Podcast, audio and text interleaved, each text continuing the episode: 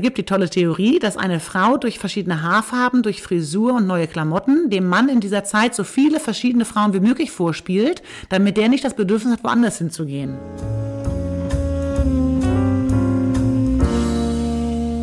Hallo und herzlich willkommen zu einer neuen Folge Geschichten vom Ponyhof. Mein Name ist Adrienne Collessar und heute, ich bin unglaublich glücklich, werde ich alle sexuellen Fragen, die wir jemals hatten, beantworten lassen. Ich habe es geschafft. Ich habe Nele Sert zu einer Podcast-Folge überzeugen können, nicht überreden müssen, überzeugen können. Und Nele ist Psychologin und Sexualtherapeutin und wird uns heute all die Dinge beantworten, die wir vielleicht nicht im Podcast mit Lexi Rox, der grandiosen Pornodarstellerin, klären konnten. So, Nele, hallo und herzlich willkommen. Hallihallo. Sag du mir oder sag du uns, wer du bist. Stell dich gern vor. Du hast alle Zeit der Welt. Ha!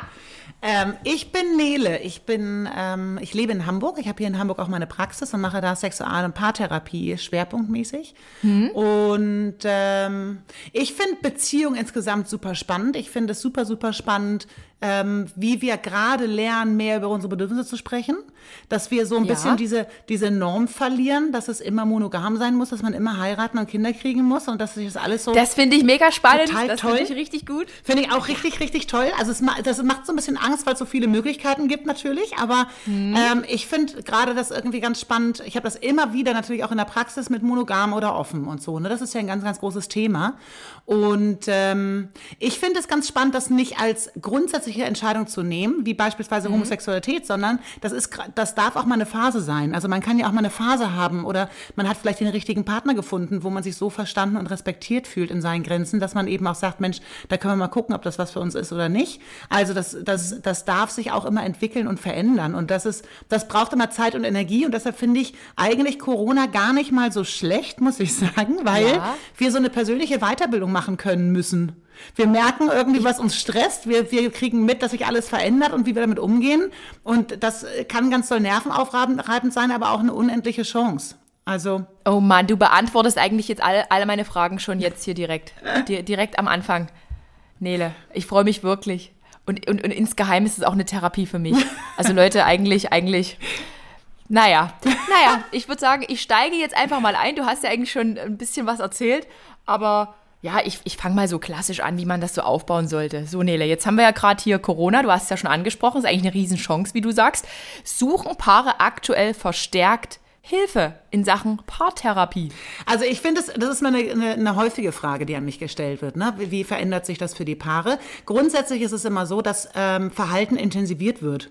Also ähm, mhm. die Probleme, die vorher da waren, werden deutlich sichtbarer, weil man enger zusammen ähm, ist. Aber wir haben so unterschiedliche Konstellationen. Also wir haben, also ich habe Paare bei mir, die kommen jetzt nicht mehr, weil die endlich Zeit miteinander verbringen und denen geht's wieder gut. Ja. so. Und es gibt. Aber, aber gibt's nicht die, die ganzen Trennungspaare jetzt? Ich habe so das Gefühl gerade, hier geht so einiges schief in den Haushalten der Leute. Ja, also das. Man langweilt sich, man zickt sich an. Ja, man muss eben äh. was Neues konstruieren, ne? Und das ist wirklich eine Herausforderung. Ja. Also ich finde es eben, ähm, gerade in dieser Fremdbestimmtheit, dass man eben Dinge nicht darf, ist ja immer die Frage, was darf ich eigentlich noch? Also solange ich immer da mhm. hingucke, was nicht möglich ist, also wenn ich sage, Mensch, ich kann jetzt nicht irgendwie äh, ins Restaurant gehen, ich kann jetzt nicht in eine Bar gehen, ich kann jetzt nicht flirten mit meinem Partner und also die Paarebene zelebrieren, dann muss man das eben anders ähm, hinbekommen. Ne? Und das, da lohnt sich der Blick auf, was kann ich eigentlich bestimmen und nicht, was, was geht nicht mehr. Und deshalb hat Aber darauf so kommen die Paare nicht. Darauf kommt man jetzt nicht wirklich, oder? Also deshalb sucht man dann wiederum deine Hilfe, oder? Damit du die Augen ein bisschen öffnest, oder? Naja, beispielsweise. So, also ich bin ja so ein Prozesshelfer ähm, eigentlich. Oder so. Ich, also das, das, die Arbeit haben ja immer die Leute, die bei mir vor mir auf dem Sofa sitzen. Ich kann ja immer nur sagen, mhm. guck mal da, guck mal da, vielleicht ist das für dich spannend. Ich sage auch immer am Anfang, ich bin kein Hellseher, ich bin ja nur Psychologe. Und die kennen sich mhm. ja viel besser, als ich sie kenne. Und da muss man immer gucken, weil jeder Mensch wirklich individuell ist und es gibt auch nur individuelle Lösungen, ähm, dass derjenige für sich rausfindet, wie fühlt sich was für mich an und habe ich den Mut, diesen Weg zu gehen. Und bei Paaren mhm. eben auch, wie, wie, wie klappt ein Kompromiss, wenn zwei Menschen unterschied was Unterschiedliches wollen. Und da gibt es ja so den, den mhm. schönen Satz, ein Kompromiss ist, wenn es beiden scheiße geht, weil, weil keiner sozusagen ja. zu seinem Recht kommt. Und das kann man so ein bisschen mehr aufweichen, weil das ist so, wir, wir, wir machen ständig Kompromisse und gucken, irgendwas ist an wichtig. Und man mhm. kann ja immer sagen, so, hey, ich möchte das und der andere möchte das. Und dann kann man so merken, oh, guck mal, das ist für den echt emotional wichtig wichtig und dann kann man ein bisschen zurückstecken und sagen, hey, wenn Ihnen das so wichtig ist, mir ist das nicht ganz so wichtig. Oder eben, man, man kriegt dann eben raus, hey, wir kommen überhaupt nicht mehr äh, zurecht und wissen gar Ja. nicht, wie wir da eine Lösung finden können. Und da kann so eine dritte Person durchaus sinnvoll sein, die Sprache übersetzt. So als Mediator. Ja, also es ist Kann schon das so durchaus so, dass, dass dann so ein Paar vor mir sitzt und dann, dann wird dann gekämpft und es werden eben Vorwürfe gemacht und dann, ähm, dann versuche ich mich. Aber ist das so? Geht das so los, dass dann erstmal Mal- so, mal so, mal so. richtig, bei dir richtig gezeigt wird, so das kotzt mich jetzt so richtig an, weil, weil ich, ich kenne das auch so, also ist jetzt nicht meine Mhm. Erfahrung, aber Freundinnen haben mir erzählt, man hat sich ja dann manchmal aber auch gar nichts zu sagen. Also im, in dem Sinne so, man, man spricht nicht über das, was man eigentlich will, man hat sich irgendwie schon völlig weit entfernt. Und, und wie ist denn das dann bei dir? Ich kann mir nicht vorstellen, dass dann die Männer sagen, oh geil, jetzt bin ich hier bei, bei der Nele, jetzt will die mir hier irgendwas erzählen, wie ich hier meine Sexualität Nee, man, aufblühen also, lassen kann. Das ist ja, Hä? man will ja auch einen guten Eindruck machen. Also, ne, man will ja nicht gleich sozusagen Ah, mit der okay. Tür ins Haus fallen. Also, das ist schon eine große Überwindung, zu so einem Therapeuten zu gehen. Das ist ja ganz Wer ruft immer an? Wer, was ist so völlig deine, unterschiedlich. kann man das also, ich habe, äh, wirklich? ja, völlig unterschiedlich. Also, ich Ich habe würde sagen, die Frau. Nee. Es ist auch ganz häufig, dass beide das machen, also dass, dass beide das gemeinsam entscheiden. Was, was ich Okay. äh, ganz, äh, ich bin eigentlich faul, deshalb habe ich so einen, so einen Online-Terminkalender und es hat sich herausgestellt, dass der sehr sinnvoll ist, weil Mhm. Ja. ich, also ich habe wenig Lust hin und her zu schreiben, ganz häufig mit wann hat wer Zeit, das ist recht aufwendig. Mhm. Ähm, und wenn, wenn jemand online gleich nach dem Termin gucken kann und den buchen kann, da kann, dann hat er durchaus das Gefühl, hey, ähm, ich habe mich sofort drum gekümmert. Und witzigerweise kommen die meisten Erstgespräche von Paaren sonntags abends oder Sonntagnachts. So, weil die haben am Wochenende dann schon irgendwie miteinander gesprochen, haben gesagt, pass mal auf, nee, so geht das nicht, lass uns mal gucken. Und dann, dann gehen die eben online und sehen, da ist ein Termin und das kann sehr befreiend sein, zu sagen, hey, wir haben uns Mhm. gekümmert, dann haben wir einen Termin, wir können das Thema jetzt erstmal loslassen. Also das, das, das kann auch. Hätte ich jetzt nicht gedacht. Das kann auch, auch, auch Sinn machen. Aber es gibt dann wirklich ganz verschiedene Konstellationen. Aber erstmal finde ich das ganz toll, wenn sich zwei Menschen trauen, diesen Weg zu gehen, weil es ist ja wirklich das Intimste und Persönlichste, was man hat, was man eben auch teilt. Ne? Und auch Ängste. Und da guckt man vielleicht irgendwo hin, was einem unangenehm ist oder wovor man Angst hat. Und das, das braucht schon Mut. Ja, würde, würde, ich, würde ich jetzt auch so sagen. Also ich hätte jetzt, wenn ich, also ich finde es echt spannend, dass da wirklich so, dass sich so die Waage hält, dass das irgendwie, ich hätte jetzt echt gedacht, so Männer, die sträuben sich dagegen Es und fühlen sich dann irgendwie so Konse- ange, Ja, es gibt- ange, angenervt. Es gibt auch die Konstellation, dass der eine Partner mitkommt, ne? So, dass, dass der eine will und der andere kommt eben mit. So. Wobei Ah, auch das, okay. finde ich, eine großartige Leistung ist, weil wenn der keinen Bock hat und trotzdem mitkommt, ist das auch schon eine große Liebeserklärung, finde ich. Hm, schon. Und das ist wirklich, nee, im Endeffekt ist es wirklich ähm, unterschiedlich, wie die das, äh, wie die das handhaben. Und es ist immer, jeder, jeder Fall ist immer wirklich anders. Und das ist auch das Spannende. Also ich finde es wirklich total interessant und ich bin sehr, sehr dankbar ähm, in der heutigen Welt. Ich ziehe den Hut für jeden, der in meine Praxis reinkommt, weil der sagt, hey, ich habe ein Problem. Wo ich denke, geil, ja, haben wir nämlich alle. Das ist so. Gut. Und das ist Also es, diese Optimierung, ja wie- ne? so dieses irgendwie ist immer alles super und das funktioniert nicht. Ich mag das einfach auch, dass es, da kommen wir jetzt wieder so ein bisschen vom Anfang. Ich mag das, wenn, wenn die Leute mehr zeigen, hey, ich habe damit Schwierigkeiten, ich struggle damit, ich weiß nicht, wie ich damit umgehe, wenn die Leute echt sind, wenn die auch ihre Emotionen zeigen. Ich habe ja immer noch so ein Spleen, dass ich denke, das wäre so toll, wenn irgendjemand, wenn es natürlich wäre, dass jemand vor dem Keksregal im Supermarkt steht und einfach weint, sich einen Keks, ähm, eine Kekspackung rausholt. Weil das kann ja sein, dass der Vater gerade irgendwie gestorben ist und der Vater hat immer diese Packung Kekse mitgebracht. Und dann darf das traurig Ja. sein und man darf diese Gefühle zeigen und das darf normal sein und man muss da nicht komisch angeguckt werden. Also ich würde mich ganz doll freuen, wenn, wenn Emotionen und, und auch vermeintliche Schwäche, die gar keine Schwäche ist, wenn das mehr Raum kriegen würde. Ja, aber das wird ja wirklich tatsächlich als Schwäche ausgelegt. So ein Mann darf nicht weinen Es und wenn man in der, in der. Öffentlichkeit weint man nicht, genau. Und es irritiert natürlich Ja. erstmal, ne? Oder jemand, der irgendwie lachend irgendwie über die Straße geht, weil er sich gerade freut, wo ich denke, ja, cool.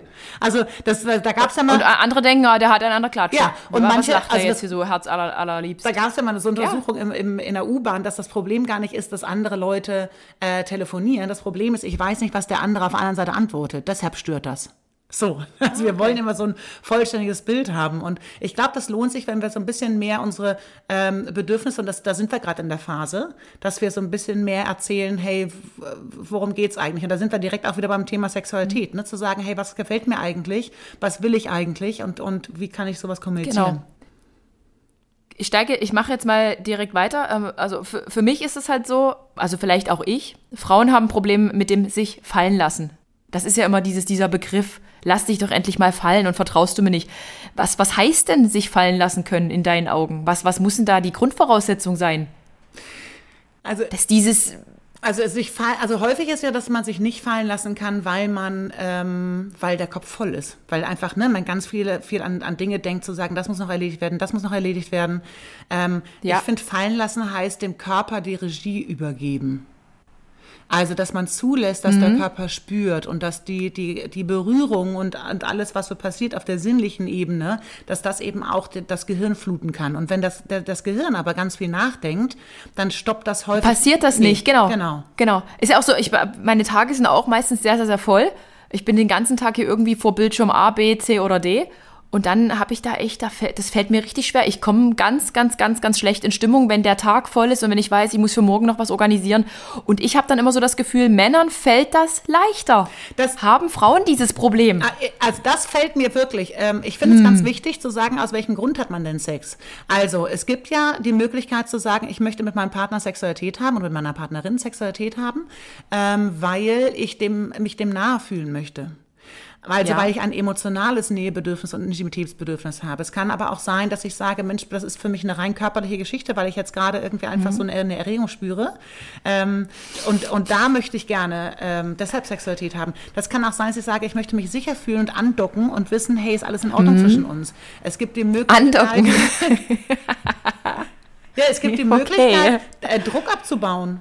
Also, ne, man schläft besser ein, weil man masturbiert ja auch ja. durchaus aus den banalsten Gründen, ne? So. Mhm. Ähm, und aber, aber würdest du sagen, dass Frauen äh, weniger dann so Druck aufbauen, äh, aufbauen, abbauen auf diese Art und Weise? Ich habe irgendwie immer das Gefühl, es sind Männer. Ich muss Druck abbauen. Also ich habe das sowohl hier in der Praxis auch, dass, ne, wenn der Mann nach Hause kommt, der möchte Druck abbauen, dass die Frau sagt, du, pass mal auf, das Angebot nehme ich nicht an, weil ich, ich würde schon ganz gerne, dass das mit mir was zu tun hat und nicht, dass du mich nutzt, mhm. um deinen Druck irgendwie also abzubauen. Mhm. Äh, lern mal was anderes damit und dann, wenn du Bock auf mich hast, kannst du gerne zu mir kommen.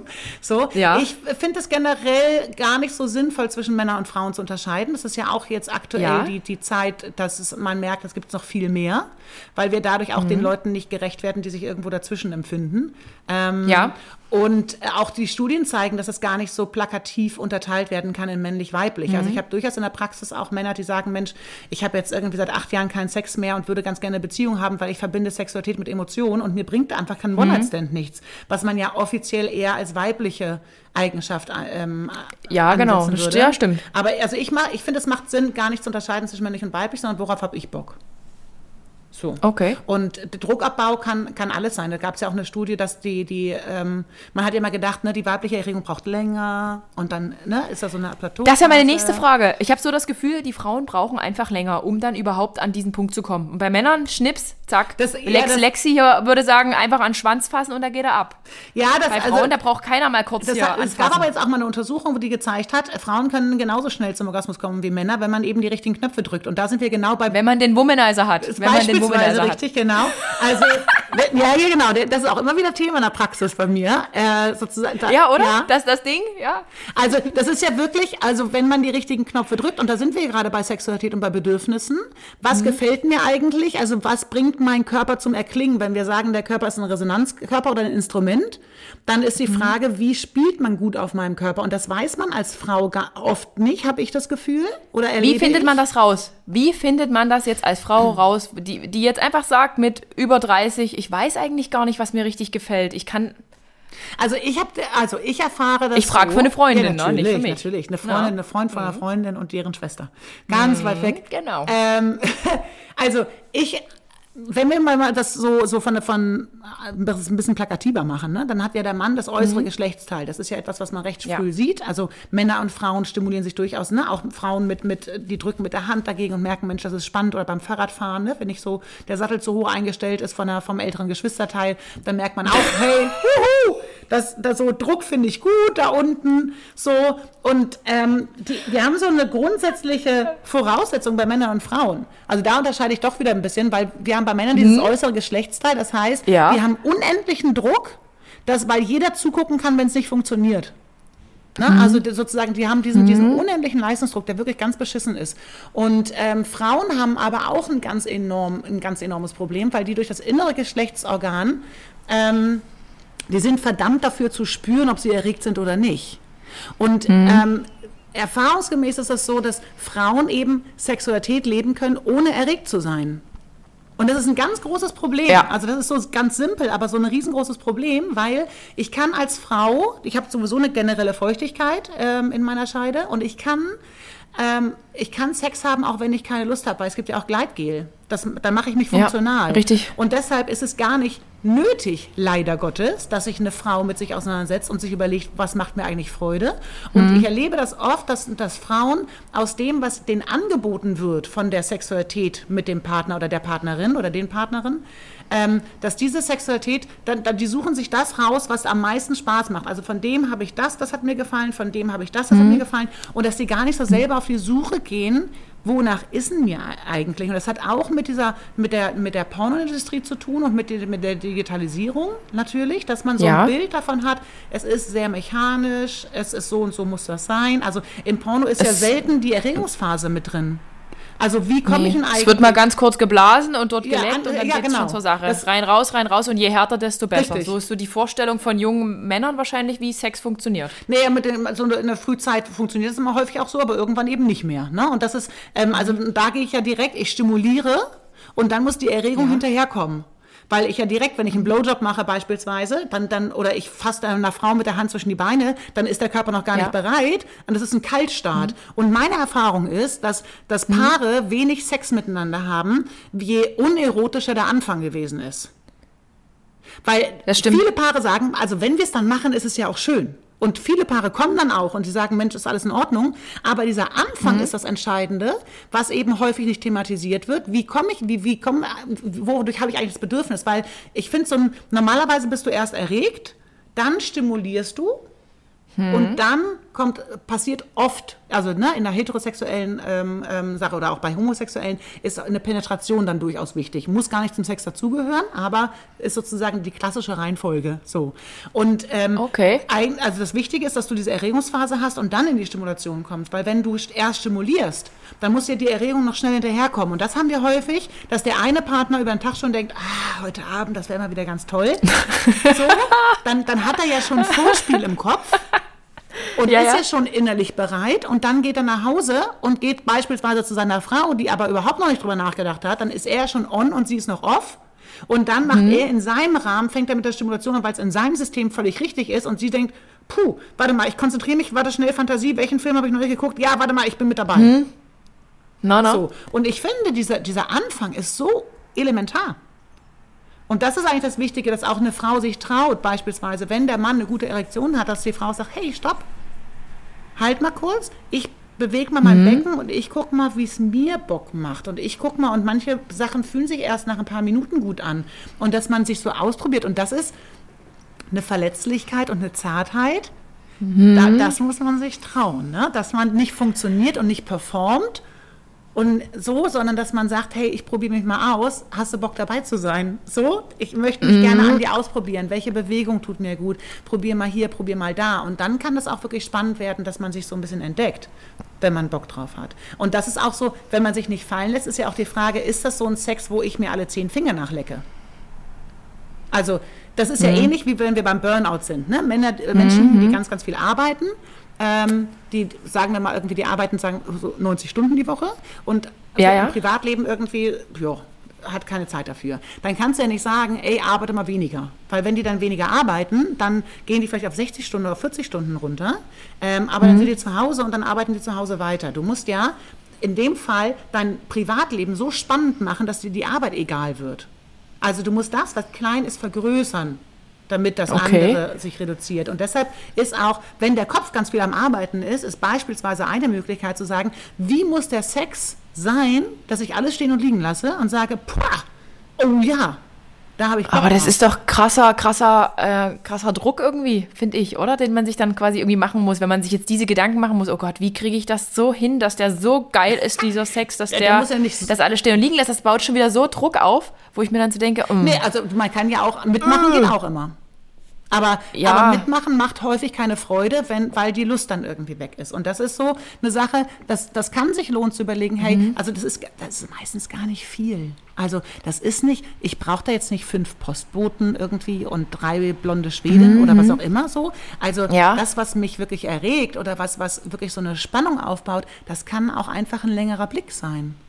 Das kann auch eine Frage sein, zu sagen, sag mal, hey, wie, wie, wie geht's denn dir? Das kann eine Aufmerksamkeit sein. Das kann, Ja, also das Begehren ist oft das Wichtigste. Ich rede sehr, sehr viel mit, mit meinen Klienten über, ich möchte mich begehrt fühlen. Und Das ist ein guter Punkt. Und das war in meiner, also ich hatte ja auch eine zehnjährige Beziehung und die war dann halt irgendwann erschöpft. Ich hatte mich dann auch in jemanden verliebt und ähm, hatte auch mit demjenigen Sex und irgendwie hatte ich mich von meinem damaligen Freund halt wirklich nicht mehr begehrt gefühlt. Wir haben irgendwie nur noch gearbeitet, gearbeitet, so aneinander vorbeigelebt. Also wir hatten ein super Leben, alles toll, aber das hat mir echt gefehlt, Begehren. Und jetzt ist es halt so, ich habe jetzt Rick seit einem Jahr und das, dieses Begehren ist halt immer da. Also er gibt mir immer das, immer das Gefühl, ich bin die heißeste, tollste, schönste Frau. Mein Problem ist jetzt aber, ich kann das gar nicht für mich so einordnen. Ich schätze das gar nicht so, obwohl mir das eigentlich gefehlt hat. Aber ich denke dann manchmal, will der mich eigentlich verarschen? Also ich komme dann auch wieder nicht aus mir raus. Wie, wie, wie ist das? Also wie, wie, wie verhält sich sowas? Weißt du, ich meine, es ist ja so dieses sich begehrt fühlen, ja, aber irgendwie gibt es ja auch ganz viele Menschen, die das gar nicht so richtig ein, also eben einordnen können. Weißt du, wie ich meine? Ja, die, es, es gibt ja unterschiedliche Begehrmöglichkeiten. Ne? Also so einmal sozusagen, dass, der, dass mein Partner Bock oder meine Partnerin Bock auf mich hat ähm, und ich merke, ich, ich spüre seine Lust. Also äh, man kann sich ja auch sehr gut über die Lust des Partners oder der Partnerin auch erregen. Also wenn ich, wenn ich merke, dass, dass da eine Sexualität ist und ein Verlangen da ist, dann kann ich auch mitgehen. Die ist immer da. So, da kann ich auch mitgehen. Aber es ist eben nochmal was anderes, wirklich das eigene Verlangen und das eigene Begehren zu haben. Und das muss nicht immer übereinstimmen mit dem Begehren des Partners. Also wir sind schon unterschiedliche Wesen. Ich finde, eine Sexualität ist immer etwas Drittes aus Zweien. Also ne, deine Sexualität mit deinem zehnjährigen Partner war garantiert anders als äh, jetzt mit dem seit Genau. einem Jahr. Weil ist ja jeder, immer- jeder, jeder Mensch ist ja anders, so, und genau. du bringst natürlich deine Sexualität mit ein, der andere aber auch und dadurch entwickelt sich immer irgendwas Neues. Das ist eigentlich wie ein Kind. Jedes Kind ist immer anders, was man bekommt, weil immer die Mischung Mhm. Ja. der Gene immer unterschiedlich ist und Ja. das Erziehungsverhalten natürlich. Aber ähm, das ist eben auch so eine Sache, dass jede Sexualität neu ist und das muss eben auch ausprobiert werden, um zu gucken, hey, worauf habe ich Bock? Und wir, wir unterliegen ja auch Schwankungen. Wir haben mal nicht nur zyklusbedingt, sondern wir haben ja auch verschiedene Phasen, wo wir mehr darauf Lust haben, mehr darauf Lust. Dann haben wir vielleicht, fühlen wir uns da in unserem Körper nicht so wohl. Dann möchten wir da vielleicht irgendwie doch ein bisschen gedämmteres Licht. Also es verändert sich ja alles und das ist, das braucht auch Aufmerksamkeit. Und das ist auch okay so. Ja. Es muss, ja- muss auch nicht immer alles im Scheinwerfer liegt zu den Bedingungen, sondern es ist auch okay, wenn es schwankt. Wenn das heute mal so ist, morgen mal so und Wichtig ist, ja, ich finde, dass das, die größten Schwierigkeiten, die wir haben, liegen daran, dass wir an etwas festhalten wollen, was aber eigentlich dynamisch ist. Also Beziehungen ändern sich. Da, man muss da mitgehen. Das geht gar nicht anders. Wenn man versucht, etwas Ja. fest, festzuhalten, funktioniert das nicht. Also wenn man da beispielsweise Verlustängste hat und sagt, boah, da verändert sich was und jetzt kriege ich irgendwie Angst, weil das war doch vorher gut und nachher ist das nicht gut, was da nachher kommt. Ähm, das kann mit ein großer Faktor sein, warum man an Dingen festhält. Und wir haben ja immer eine Ambivalenz. Also das ist immer alles, es gibt immer was Gutes und immer was Schlechtes. Und wenn ich aber versuche, immer nur das Gute festzuhalten, dann dann kriege ich Schwierigkeiten irgendwann. Und wenn ich immer nur auf das, an das Schlechte gucke, auch. Also das verändert sich eben alles. Und auch mein Körper verändert sich und auch meine Sexualität und das, worauf ich Bock habe, verändert sich. Und das ist eben so ein Prozess. Ähm, man, also man, man muss gar nicht, ne? aber das lohnt sich so zu gucken, mit wonach ist mir.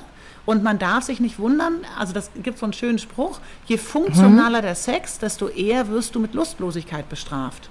Also je mehr du Sex machst, um ein schönes Orgasmusgefühl zu haben, um besser einschlafen zu können, je mehr du an- mitmachst mit dem anderen, ähm, desto eher wirst du lustlos, weil der Körper ist immer weg- oder prozessorientiert.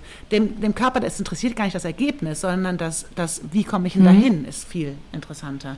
Der Körper möchte ja feuern, die ganzen Rezeptoren wollen ja ne, berührt werden, angefasst werden. Und das ist, das ist so ein, wie so ein Blumenstrauß oder wie so ein kleines Feuerwerk im Gehirn. Je mehr ich ähm, den Körper auch mit, mitnehme und den auch mit berühre, ähm, desto, desto schöner wird das. Und da hat natürlich auch der Kopf, um den Kreis wieder zu schließen, ähm, dieses Kopfkino, wenn man sich ständig Sorgen macht, dann das Gehirn kann immer nur eine Sache. Also diese Multitasking-Sache finde ich ganz schwierig, weil du kannst, Multitasking bedeutet ja, dass du zwei Sachen parallel machen kannst. Und du kannst aber nicht, Genau. du kannst aber nicht Chinesisch lernen und Wurzel ziehen gleichzeitig. Also du kannst nur Sachen Ja. parallel machen, wenn mindestens eine davon automatisiert ist. Also wenn du so gewohnt bist, was wir Autofahren, ne? Wir lernen Autofahren. ja, genau. Dabei können wir äh, essen. Inzwischen können wir alles Mögliche da leider machen, aber am Ja. Anfang ist es oft so, wenn du einen Führerschein gemacht hast und ein Freund setzt sich daneben und dann Ja. kommt eine knifflige Situation, sagst du, nicht mit mir reden, ich muss mich auf den Verkehr konzentrieren. Genau, So. stimmt. Das Stimmt. heißt, das Gehirn kann, wenn, wenn es etwas Neues lernen ähm, muss, dann muss, braucht es auch die volle Aufmerksamkeit. Und wenn du dein Also kann man das nicht machen, wenn der Kopf voll ist mit allen möglichen Problemen, Sorgen, Ängsten. Nee, also du kannst Oder- erstmal kannst nee. du deinen Kopf nicht ausschalten, weil dein Herz und dein Kopf ist immer aktiv. Also den Kopf Weil das ist jetzt so ein Problem von vielen Frauen. Ja. Die können ihren Kopf nicht so einfach Nee, ausschalten. niemand. Bei Frauen, ich habe ich hab das so, äh, ja. Also das ist ja Aber ich habe das Gefühl, bei Männern ist es easier. Weil die sagen halt, okay, Druckabbau und dann ist okay. Ja, aber nicht alle Männer machen das die Druckabbau. Also das ist, das ist, das ist Ja. wirklich, wirklich ähm, ganz unterschiedlich. Und das ist auch ganz, ganz spannend für sich, das rauszufinden. Mhm. Aber also der Kopf ist erstmal immer aktiv. Also wenn ich versuche, meinen Kopf auszuschalten, bin ich, scheide, das funktioniert nicht. Wenn ich aber weiß, dass Multitasking nicht funktioniert, dann ist es doch Noch? auch klar, dass ich mich gar, ich kann meinen Körper gar nicht spüren und ich kann die Sexualität gar nicht spüren, wenn ich im Kopf drin bin. Genau. Was ich aber machen kann, ist, dass ich meinem Körper oder meinem Kopf sage, womit es sich beschäftigen soll. Also den Kopf ausschalten funktioniert nicht, aber ich kann Ja. sagen, sag mal, wie fühlt denn sich das eigentlich an, gerade das Bettlaken hinten in meinem Rücken? Und wie fühlt sich das Mhm. eigentlich an, seine Hand an meinem Oberschenkel? Oder wie fühlt sich das an, Okay. meine Brust unter dem Hemd, wo jetzt gerade mein BH ausgezogen worden ist? Also ich kann Wahrnehmungsübungen machen, weil mein Gehirn braucht Beschäftigung. Ah. Und je mehr ich mich damit beschäftige, desto mehr bin ich auch im Hier und Jetzt. Aber dafür muss natürlich das, was gerade passiert, auch spannend genug sein, dass ich Bock drauf habe, auch da mich drauf Mhm. Boah, das ist so krass. Das ist wirklich, ich, ich, ich mein, mein, mein Kopf explodiert ja jetzt schon. Ich, ich habe so wahnsinnig viele Gedanken und das ist, das ist einfach krass. Und was ist, wenn man aber sich gar nicht traut, dem Partner zu sagen, was man möchte, was einem gefällt? Dann haben wir grundsätzlich erstmal ein Problem, oder? Nee, erstmal hast du einen bestimmten guten Grund dafür. Also wir handeln immer aus guten Gründen. Und wenn wir, wenn ich Schwierigkeiten habe, meinem Partner das zu erzählen, das kann ja sein, dass ich die Erfahrung schon mal gemacht habe, dass irgendwie meinem Partner meine Bedürfnisse gar nicht wichtig waren. Das kann sein, dass ich harmoniesüchtig bin und dass ich, dass ich das Gefühl habe, scheiße, jetzt bringe ich da Unruhe rein. Vielleicht versteht er das irgendwie falsch, weil ich für ihn mitdenke und vielleicht findet er dann nachher oder hat das Gefühl, dass ich unsere Sexualität gar nicht mag. Oder das kann sein, dass, dass ähm, es gibt so zahlreiche Möglichkeiten. Es kann sein, dass er sagt, Mist, wenn ich dem sage, was ich möchte, vielleicht sagt der nachher auch, was er möchte und vielleicht gefällt mir es nachher gar nicht. Also es gibt, Vielleicht. es gibt super viele Gründe, warum das sich lohnt, vorsichtig zu sein, seine Bedürfnisse zu äußern. Okay. Und das hat ja auch wieder mit Sensibilität zu tun und mit Zartheit. Also Mhm. die Sexualität in der Partnerschaft, gerade ne, wenn man zehn Jahre zusammen ist, man teilt Verletzlichkeiten. Also der Partner, ich gehe ja nicht raus und habe meine High Heels an mit meinem Minirock und bin irgendwie an einer Bar und, und bin dann Mhm. sozusagen meine Best-of-Version, weil ich meine Haare, meine Zähne geputzt habe, ich habe irgendwie mich frisch rasiert oder was auch immer.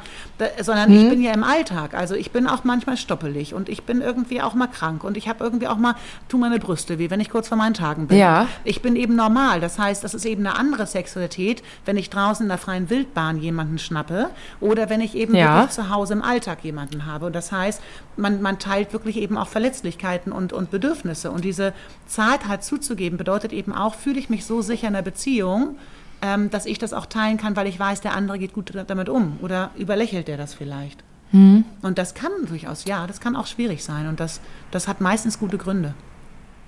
Gibt es viele Paare, die äh, nicht über ihre Bedürfnisse sprechen und weshalb, weshalb die deshalb, weshalb die deshalb bei dir, bei dir landen? Also bei mir landen ja die meisten, weil sie unterschiedliche Bedürfnisse haben. Also du hast, ähm, Ah, okay. du hast ja, da ist es schon ausgesprochen und es ist äh, nicht vereinbar. ja oder Im ersten Moment. Ich, was ich auch einen ganz spannenden Aspekt finde, ist, dass ähm, einer, der ja mehr verändern möchte, ähm, Mhm. der ist ja schneller.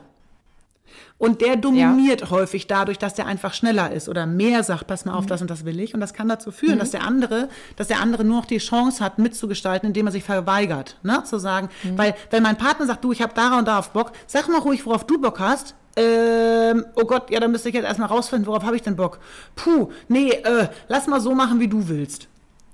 So, und das, das ist dann natürlich auch, also das gibt so, es gibt so ganz, ganz viele Sachen, die, die dazu führen, dass man, ähm, dass, dass es im Sande verläuft. Ich finde es eigentlich erstaunlich, dass manche Menschen nach so vielen Jahren immer noch Sex haben, muss ich sagen. Also, weil das ist ja so viel störanfällig, dass man eigentlich, ich, ich stehe da auch so imaginär auf und ziehe meinen Hut, Ja. wenn ich ein Paar habe, die seit 16 Jahren zusammen sind und sagen, ja, also wir haben immer noch Sex, wir wollen nur an der Qualität arbeiten, wo ich denke, wow, Hammer.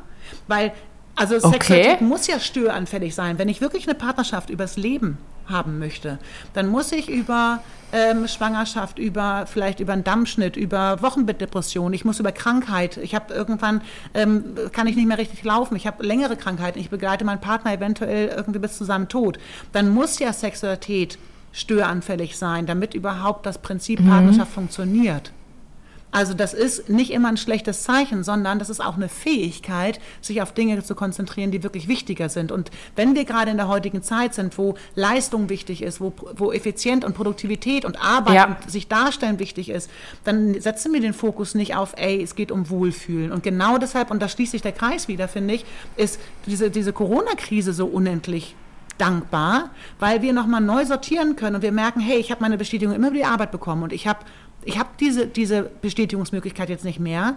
Was kann ich denn alternativ nutzen als Bewertungsmechanismus, dass ich mich wohlfühle, wenn, wenn ich diese Interaktion mit Kollegen nicht mehr habe oder wenn einfach Sachen weggebrochen sind und dass man sich dann wirklich neu sortiert und sagt, wie viel Raum möchte ich der Sexualität geben oder wie viel Raum möchte ich mir geben, dass es eben nicht, wie du sagst, so ein Leistungsdruck ist und zu sagen, boah, das setzt mich jetzt unter Druck, dann mach das nicht.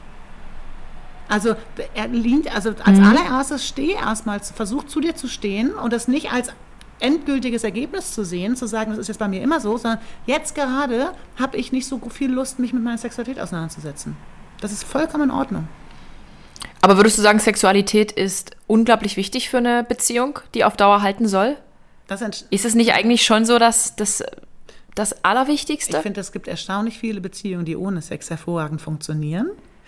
Ja, das, ich finde es aber gruselig. Ja, aber ich finde es irgendwie, also gruselig ist das falsche Wort, aber ich denke mir so, gehört es nicht Es irgendwie gibt so eine dazu? Irritation im Kopf, ne? So ein Error, Error, Tilt, Tilt. Ir- Irgendwie, das, kann, das kann nicht sein. Weil, weil, weil Männer suchen sich dann irgendwann andere Frauen, die attraktiver, spannender sind, weil man halt eben selber die ist, die halt eben die stoppligen Beine hat, die halt, äh, mit der man Höhen und Tiefen durchgegangen ist. Aber das das ist- andere ich ist halt glaub- immer Ich magischer. glaube, das ist ein Mythos, den, den, den, den wir, ähm, also diese, diese Vorstellung, Männer können immer, Männer wollen immer. Das ist auch etwas, was Ja. wir über, über Filme auch uns erzählt bekommen. Also Ziemlich platt jetzt, total aber ja. platt. Weil ich habe irgendwann mal, ich weiß nicht, da ging es irgendwie, ich weiß nicht mehr, was für eine Serie das war, die, ähm, die ich geguckt habe. Da wurde ein Mann irgendwie äh, ähm, gefesselt und irgendwie, weiß ich nicht, sechs Tage irgendwo in einem dunklen Loch gehalten und verhört. Und dann Mhm. kam irgendeine hübsche Frau rein und dann äh, hat er, ist er sofort geil geworden und der, der, der Ständer Genau. war da. Er hat sie hochgenommen und ist, ohne mit der Hand zu helfen, hat er in, ist er in sie eingedrungen. Das finde ich ja auch immer wahnsinnig in Filmen, ne? Also einmal dieses Finde ich spannend, ja. von 0 Top. auf 1, also das ist ja verkürzt vom Film. Du zeigst ja auch nicht, wie jemand Ja. auf dem Klo ist und sich abputzt oder irgendwie eine, eine, eine Lebensmittelvergiftung Mhm. hat. So, aber das, das führt beim Sex eben dazu, dass derjenige sofort on ist. Die Frau muss ihn nur berühren, weil er ständig bereit ist. Das ist, Mhm. das, so, das, das ist auch nicht wirklich respektvoll Männern gegenüber, weil auch Männer brauchen Vorspiel. Ja. So. Ja. Ähm, und dieses ständig bereit und dann nimmt er die Frau hoch und dann ähm, dringt er in sie ein, ohne mit der Hand äh, zu wissen, wo es hingeht oder sie hilft nicht nach, sondern das klappt immer sofort. Und dann auch immer kommen man immer zusammen. Also wir sind schon sehr, ähm, sehr geprägt dadurch, was uns Filme sagen was uns ähm, die Gesellschaft sagt, also ne, dass man, das gehört mit dazu, Sexualität. Und es braucht einen Ja. Akt der Revolution, dass wir auch sagen, für mich ist das gerade nicht so wichtig. Und äh, ja, auch das kann passieren und das kann auch funktionieren. Das ist wenn okay. Das Paar das für Ist sich wirklich- entscheidet. Also jedes Paar Ja. entscheidet für sich in dieser Konstellation, wie wichtig ist mir was. Und das ist nicht eine Sache, die ich jetzt bestimme und die nach 50 Jahren immer noch Bestand hat, sondern das darf sich ändern. Alles darf sich ändern. Aber ich finde es trotzdem äh, faszinierend, dass du das jetzt so, dass das so okay ist. Das entscheidet Weil ich immer denke das mir immer, dass. Das- aber ja, aber ich, also so aus meiner, also nicht aus meiner persönlichen Erfahrung, also auch schon, aber auch so unter Erzählungen ist es halt immer so, wenn der Sex geht, dann war's das. Dann guckt sich die Frau, die Frau guckt sich jetzt nicht unbedingt als erstes um. Aber, Aber das ist halt mit dem Versuchungen da. Bedürfnis, Man ne? braucht wieder begehrt, begehrt werden. Und genau, das ist oft, so, wenn man, also das ist ja wichtig zu gucken, was brauche ich, damit ich mich wohlfühle. Und wenn beispielsweise, ne, ich möchte be begehrt werden und ich brauche auch ähm, eine körperliche Bestätigung, dann geht das darum, dass man eben sagt, wenn ich das von meinem Partner nicht bekomme, ist das ja, und meine Unzufriedenheit ist ja eine Einladung zu kommunizieren und etwas neu zu gestalten. Wenn ich das nicht mache, dann spaltet sich dieses Bedürfnis mit der Zeit ab und dann kriege ich sozusagen, dann ist ein Teil von mir, das ist wie so in so einer Villa, eine Etage, dieses eine Zimmer wird nicht mehr betreten und dann hat es ein anderer recht leicht, genau in dieses Zimmer reinzugehen. ja. Weil es eben wirklich eine Auseinandersetzung ist, zu sagen, okay, möchte ich mein Begehren wieder mit in die Beziehung bringen oder möchte ich das nicht? Ähm, und es geht im Endeffekt Ich würde das so ein bisschen mehr aufbrechen, weil das geht nicht nur darum, dass Mhm. man Sex hat, sondern es geht generell darum, dass wir uns bestätigen als Paar oder ne, in welcher Konstellation man auch immer ist. Aber Aber es ist ja eigentlich was Schönes, so heiße Küsse, sich einfach küssen und dann geht das halt über. Ich, ich finde, wenn das dann irgendwann nicht mehr da ist, für mich wäre das jetzt schlimm. Und ich hatte es ja, Ja. schon und ich möchte ja nicht Genau. meinem damaligen Partner die Schuld geben. Auch ich habe mich verwehrt und gesagt, nee, ich habe jetzt hier keinen Bock mehr. Also was, nee, ich will was nicht. wirklich Hm, wichtig Brauche ich jetzt nicht. Was ich glaube, was wirklich wichtig ist, ist, dass wir, dass wir eine Wertschätzung haben auf psychischer Ebene. Also wir haben Interessen Mhm. am Partner, wir fragen nach, wir, es interessiert uns, was der andere macht. Und aber auch auf körperlicher Ebene.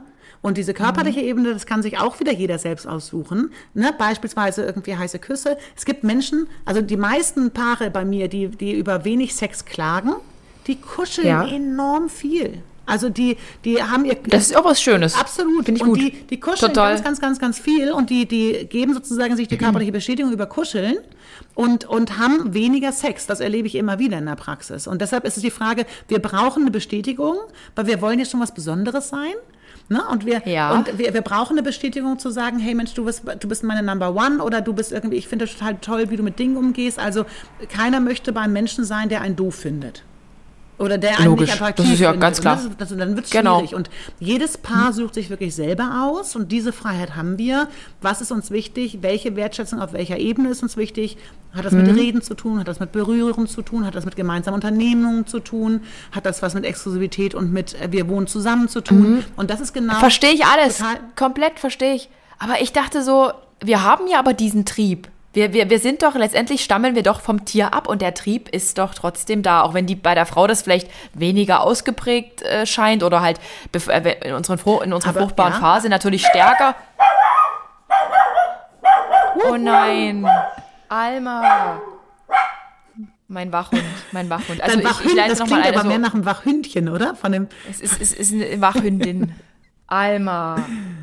Ach, Würstel. Ja, also, weißt du,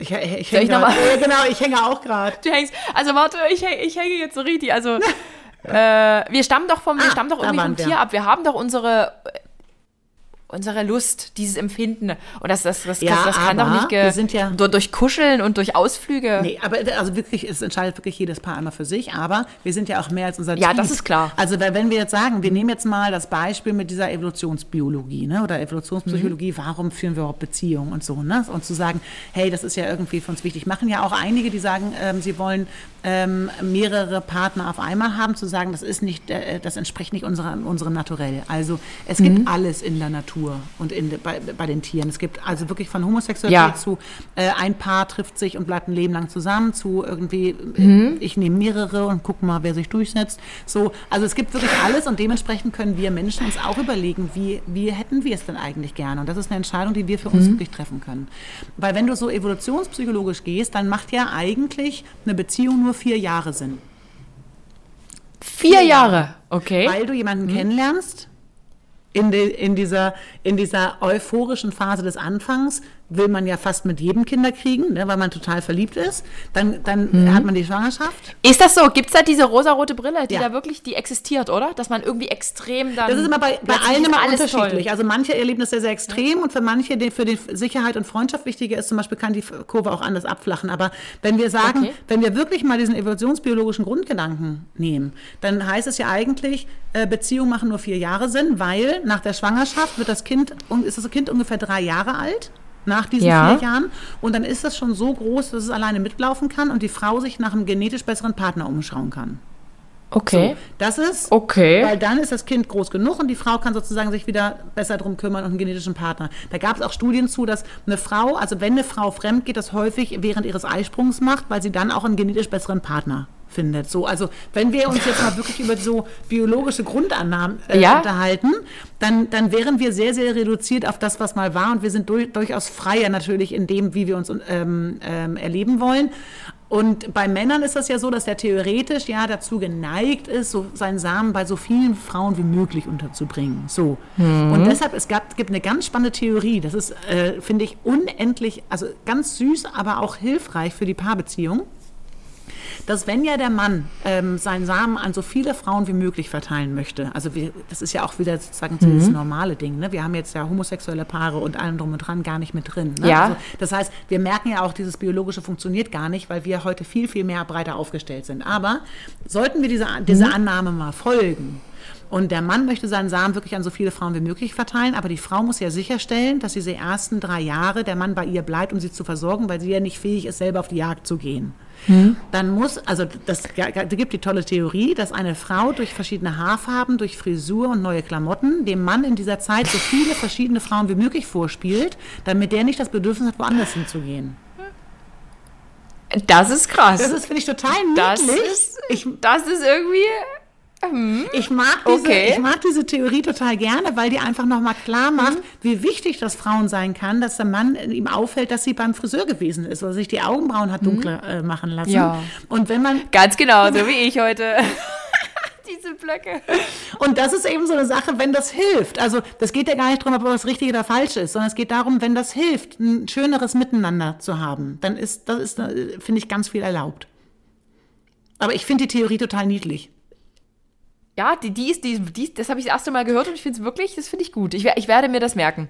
Aber, aber ist es nicht so, dass sich tatsächlich, also es trennen sich viele Paare nach dem ersten Kind. Also für viele ist ja das erste, nicht für viele, ich pauschalisiere ja. jetzt, ich provoziere jetzt auch bewusst.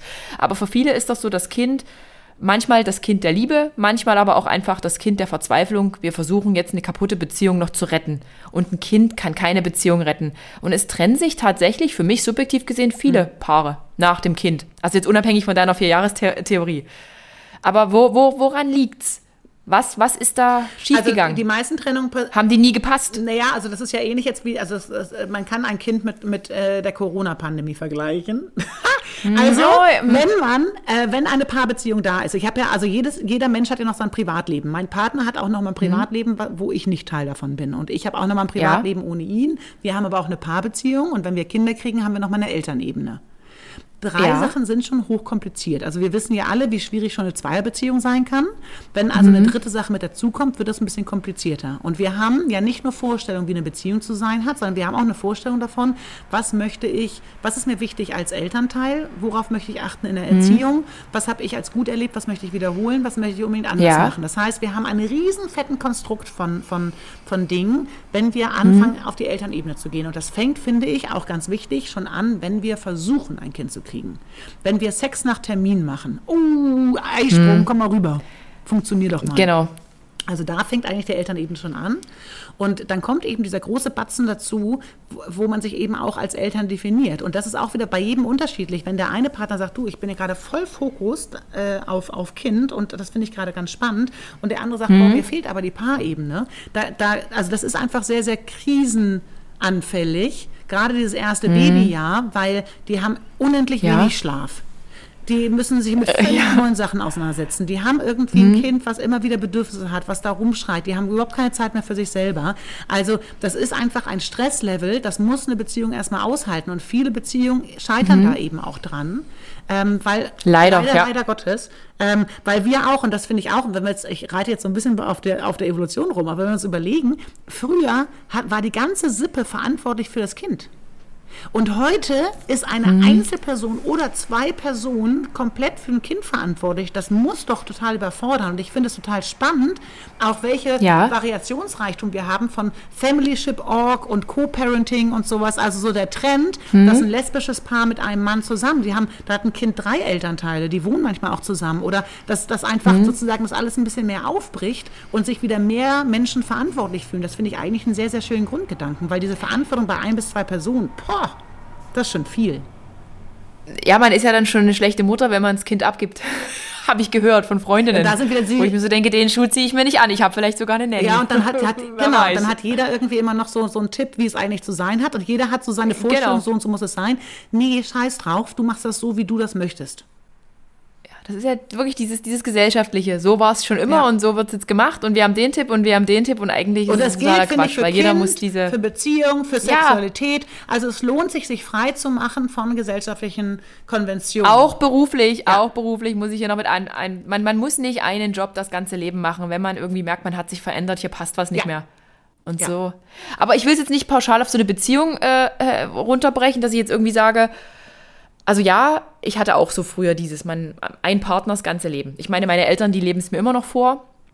Ohne jetzt hier meinen Eltern zu nahe zu treten, weiß ich, aber die sind auch miteinander nicht glücklich. Die sind nicht glücklich.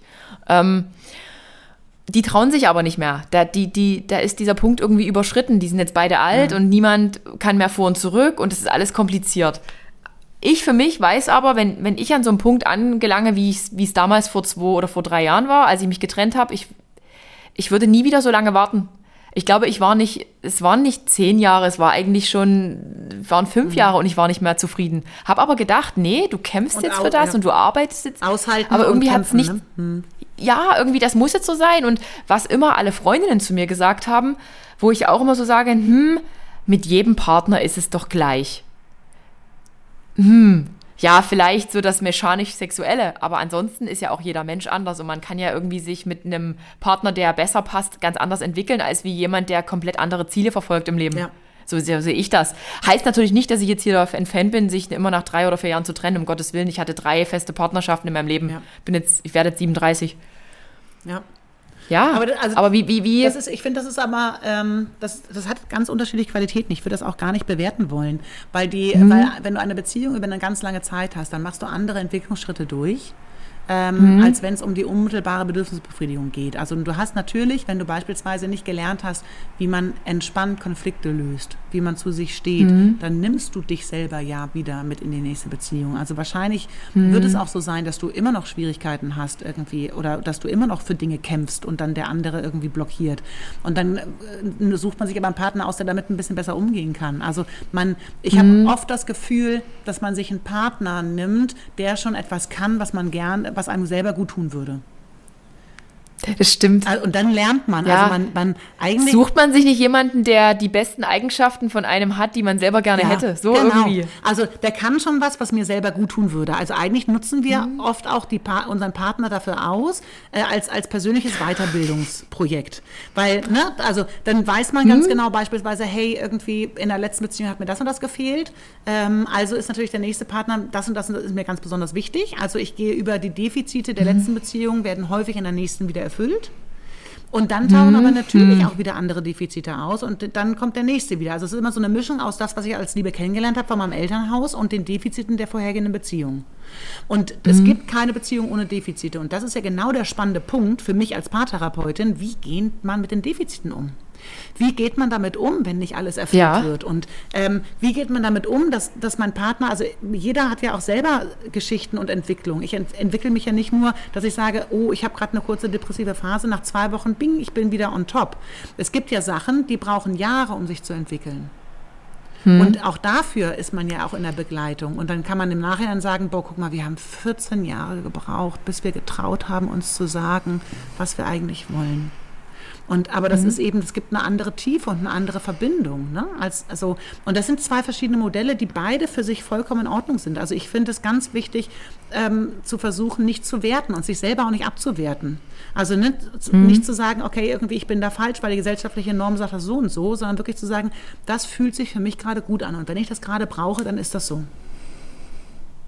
Und im Prinzip ist auch jede Beziehung so, wie sie ist, äh, an sich wertvoll. Also wenn Menschen sich halt einfach jetzt nicht trennen, weil, dann ist das halt so. Also ich, ich möchte da auch eigentlich gar nicht werten, weil letztendlich geht es mich nichts an, was Paar und man weiß ja auch gar nicht, macht. also das, das hat natürlich auch mit, mit, mit anderen Strukturen zu tun, logischerweise, aber das hat ja auch Vorteile. Also das ist so, das, es werden einfach, wenn du älter wirst, werden Dinge nicht mehr so wichtig, wie du, also ne, wenn du mit 30 findest du andere mhm. Sachen interessant als mit 20 und andere Sachen als ja. mit 10. So.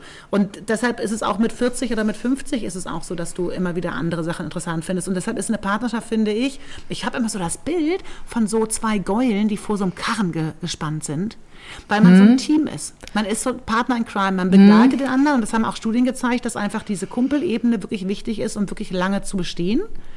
Und wir sind einfach zusammen und wir ziehen mhm. diesen Karren durch den Dreck. Und wenn der eine mal nicht kann, übernimmt der andere. Und dann gibt es mal eine Durstphase, aber wir kriegen das irgendwie, wir kriegen das wieder zusammen hin. Und das ist so ein, so ein Bild. Klingt gut. Das ist schön, wenn man wirklich einfach als Team eben arbeitet. Und wenn man sich nicht wertschätzt oder wenn man, wenn man das Gefühl hat, der andere interessiert sich nicht für meine Bedürfnisse, dann fühlt man sich eben auch oft alleine. Und dann fängt man eben an, so ein bisschen ähm, sich auch abzuspalten von, von seinen Gefühlen. Dem Partner gegenüber. Was, was ich aber trotzdem auch richtig finde. Also ich finde, niemand muss unglücklich sein und irgendwie nebeneinander herleben. Setzt aber voraus, man redet natürlich auch. Wenn man jetzt nicht redet und dem anderen gar nicht die Chance gibt zu reflektieren, dann Ja. ist es natürlich Quatsch. Und da sind wir wieder bei, ja, Kommunikation und bei, wir haben jetzt mehr. Zeit äh, zu kommunizieren und einfach auch zu gucken, hey, wie ist denn eigentlich unser Streitverhalten? Wollen wir das irgendwie mal vielleicht verbessern? Oder äh, wie, wie lernt man überhaupt eben über sexuelle Bedürfnisse zu sprechen? Oder, ne, also ähm, das, das ist ja auch nichts, wo wir Aber wie macht man, wie macht man das denn? Wenn man jetzt irgendwie merkt, man, man, man hat jetzt irgendwie einen Fetisch, sexuelle Bedürfnisse, wie, wie würdest du jetzt als Tipp, was, was, ist, was wäre denn so ein, wie geht man daran? Sagt man, hier Schatz, heute Abend würde ich gern mal mit dir reden. Also ich würde Also also jetzt- runtergehen auf die Mikroebene erstmal. Also ne, wenn ich wenn Mhm. ich jetzt ankomme, also beispielsweise Fetisch, es wird ja sozusagen so grundsätzlich als Vorliebe bezeichnet, ist ja auch die Frage, wie groß Ja. ist sozusagen dieser Fetisch. Also muss ich muss ich ähm, muss ich diesen Fetisch mindestens im Kopf haben, um überhaupt zum Orgasmus zu kommen zu können? Das ist eigentlich sozusagen mehr so ein klinisch relevanter oder einer, wo man sagt, "Hm, das, das könnte für dich irgendwann mal schwierig werden, aber das ist ja so jeder so wie er mag. Ähm, aber wenn man sozusagen eine Vorliebe hat, dann, dann entwertet man manchmal auch das, was vorher gewesen ist. Also wenn ich meinem Partner einfach nur sage, ey du, ich habe mal voll Bock, das so und so zu machen, dann klappt das, wenn grundsätzlich ein harmonisches, liebevolles Miteinander da ist. Wenn aber da sowieso die Beziehung nicht so richtig äh, gut läuft, dann kann das als Angriff gewertet werden, zu sagen, ach so, hat dir das nie Spaß gemacht, wolltest du das nicht? Also Ja. ich finde es ganz wichtig, Oder, oder wo hast denn das jetzt her? Wer hat denn dir das jetzt beigebracht? ja, und das sind so, das sind so, Wo kommt ja, das jetzt das sind her? Ängste, die eben auch durchaus hochkommen, dass man, dass man eben sich die auch mal angucken kann und mal gucken kann, hey, ähm, oder dass man sagt, du, ich genieße das total, mit dir das und das zu machen. Und ich finde es schön, Mhm. wenn ich merke, dass deine Haare sich aufstellen, wenn ich mit dem Finger da irgendwie lang gehe. Und ich finde es Genau. toll irgendwie, dass ich genau weiß, wie ich dich zu nehmen habe, wenn ich weiß, irgendwie da Mhm. lässt du dich gerade richtig fallen. Und ich habe richtig Bock, das würde mich total freuen, wenn wir mal das ausprobieren würden. Dann hat das eine ganz Mhm. andere Basis, weil ich ganz viel Wertschätzung gebe und eine Idee ähm, habe. Und das hat, setzt ja, das setzt ja aber voraus, dass ich erstmal zu mir stehe mit meinen Bedürfnissen und dass ich das aber auch gut kommunizieren kann. Und das, das finde ich ist der wesentliche Punkt. Je mehr ich, je sicherer ich mit meinen Bedürfnissen bin ähm, und Verantwortung übernehme und je cooler ich mit mir bin, desto cooler kann ich das ja auch nach außen bringen und desto weniger hat der andere Angst. Also wenn ich selber schon so sorgenvoll bin zu sagen, boah, ich traue mich nicht zu sagen, du sag mal, könntest du vielleicht mal, oh, so, dann denkt der andere natürlich, du, hier ist irgendwas im, im, im, im, im Gebüsch, irgendwas ist hier komisch, so, und dann kriegt der andere eben auch eine ents- entsprechende Angst- oder Stressreaktion. Das heißt, je selbstverständlicher ich mit mir bin, ähm, desto, de, ich zeige meinem Partner damit, guck mal, damit, so kannst du auch damit umgehen. Weil ich gehe auch damit so um. Und das hat dann eine Ruhe und eine Gelassenheit, die man eben auch auf den Partner überträgt. Und dann sind wir wieder bei diesem dämlichen Ding, es fängt immer bei einem selbst an. Okay, okay. Aber setzt natürlich auch voraus, der Partner nimmt das dann auch alles ähm, äh, entspannt und geschmeidig auf und zieht es jetzt auch nicht ins Lächerliche. Nee, ich ja. glaube, viele haben ja wirklich auch Angst, dass der Partner dann sagt, was, hey, wie, Und meistens, Äh, spinnst ja, du? oft, oft ist das gar nicht so. Aber das ist wirklich, ähm, Aber man denkt sich das vielleicht. Und, Ja. und jetzt ist halt die Frage, sollte man vielleicht, wenn man schon so einen Fetisch mitbringt, oder irgendwie spezielle Vorlieben dann, äh, das lieber gleich am Anfang, gleich am Anfang, wenn man jemanden kennenlernt, die Katze aus dem Sack lassen? ich finde, man sollte über sexuelle Bedürfnisse genauso sprechen wie über Essensvorlieben.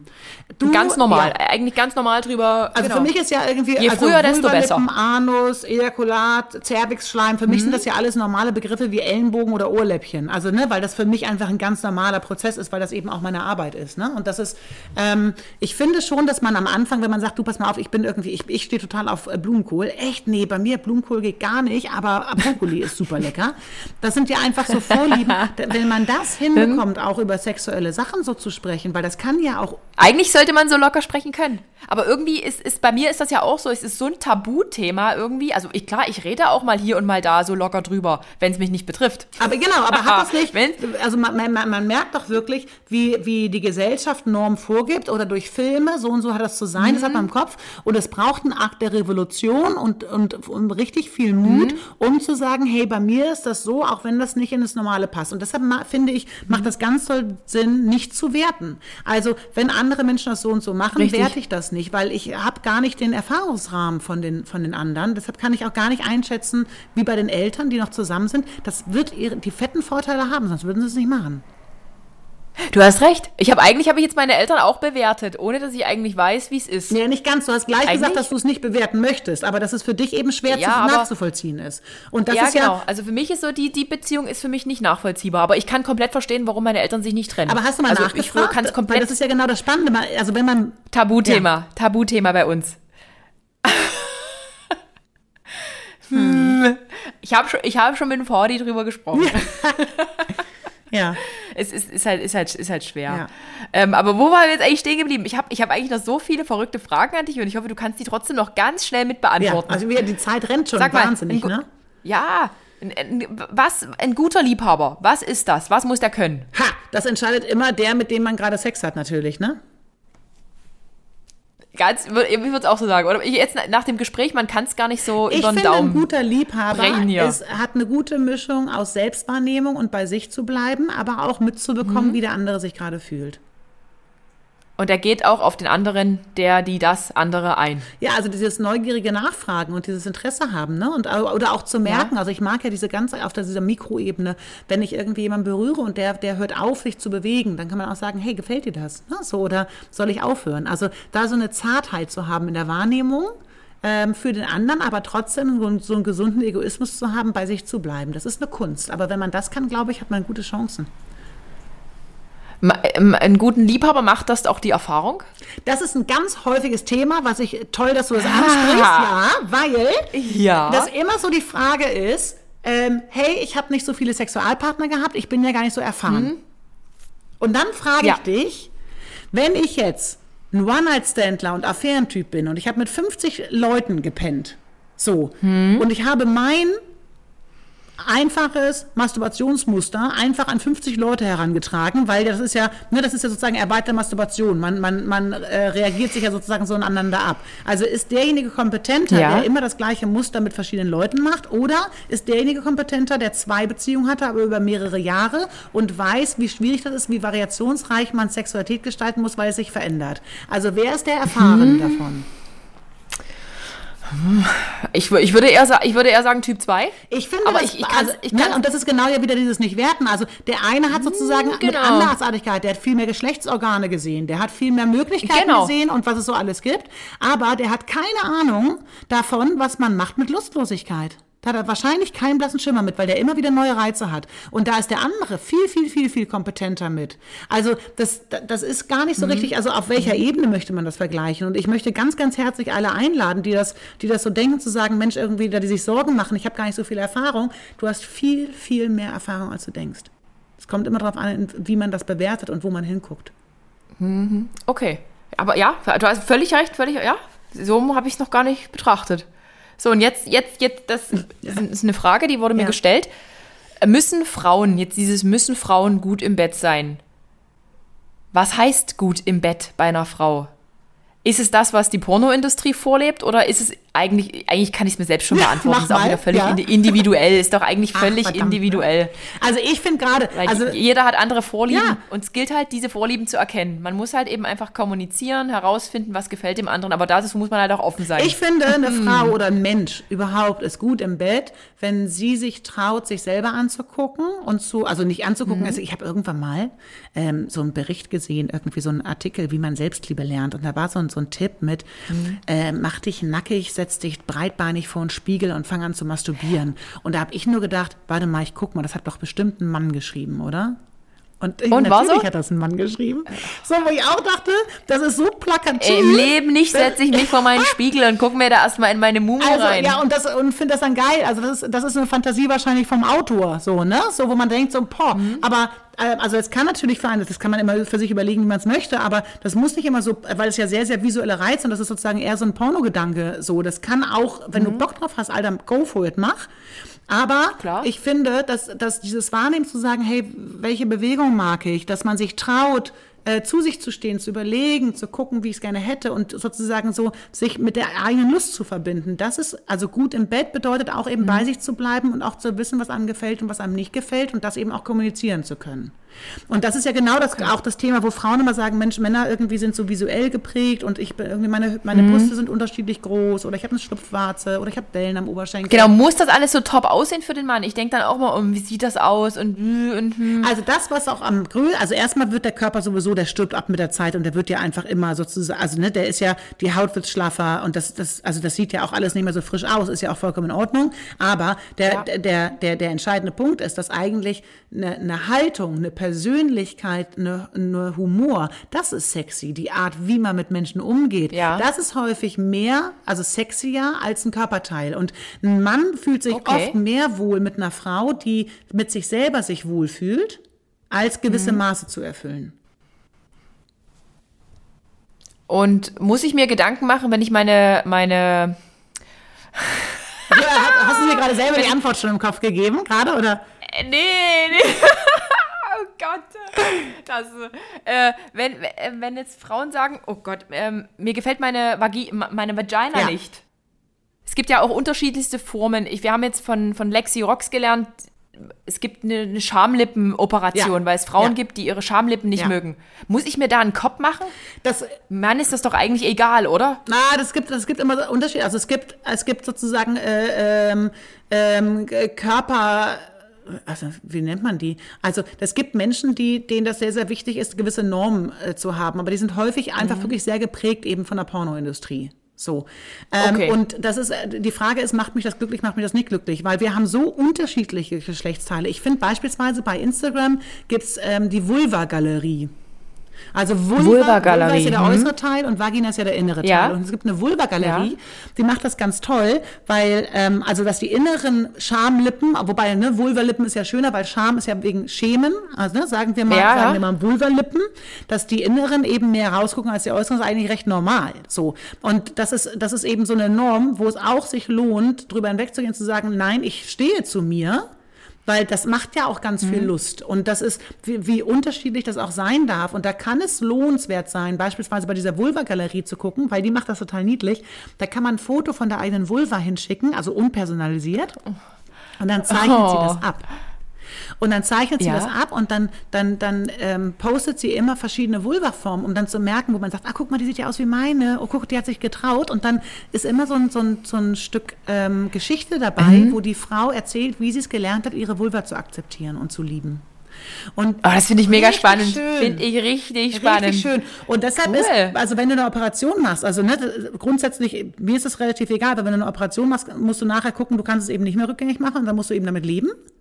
Ähm, Hm. Oder es verändert sich eben natürlich auch. Und das ist natürlich auch alles ne, nicht ohne Risiko. Aber wenn du, wenn du da mal guckst, du kannst eben lernen, dich damit auseinanderzusetzen. Wir haben gerade die Phase, wo wir diese Diversität haben, wo wir einfach mehr, mehr Ja. möglich sind. Und das einfach auch ein fließender Übergang. Es gibt große weibliche Geschlechtsteile und es gibt kleine männliche Geschlechtsteile und es gibt so verschiedene Sachen. Und ich glaube, wir sind auf einem sehr, sehr guten Weg, da an, also vermeintlich von, von der Normalität wegzugehen, weil Ja. Normalität ist nur eine konstruierte Mitte. Die gibt's eigentlich gar nicht. Und das tut uns nicht gut, wenn wir versuchen, anders zu sein, als wir wirklich sind. Und das kann wirklich ein Prozess sein. Und ich finde gerade diese Vulva-Galerie Mhm. ist unendlich wichtig, auch Aufklärung in der Schule zu machen, wie unterschiedlich das aussehen kann. Und auch vielleicht dankbar zu sein, was für schöne Gefühle die mir machen kann. So, also Mhm. das anders zu betrachten. Und da sind wir noch am Anfang von einem ganz weiten Weg.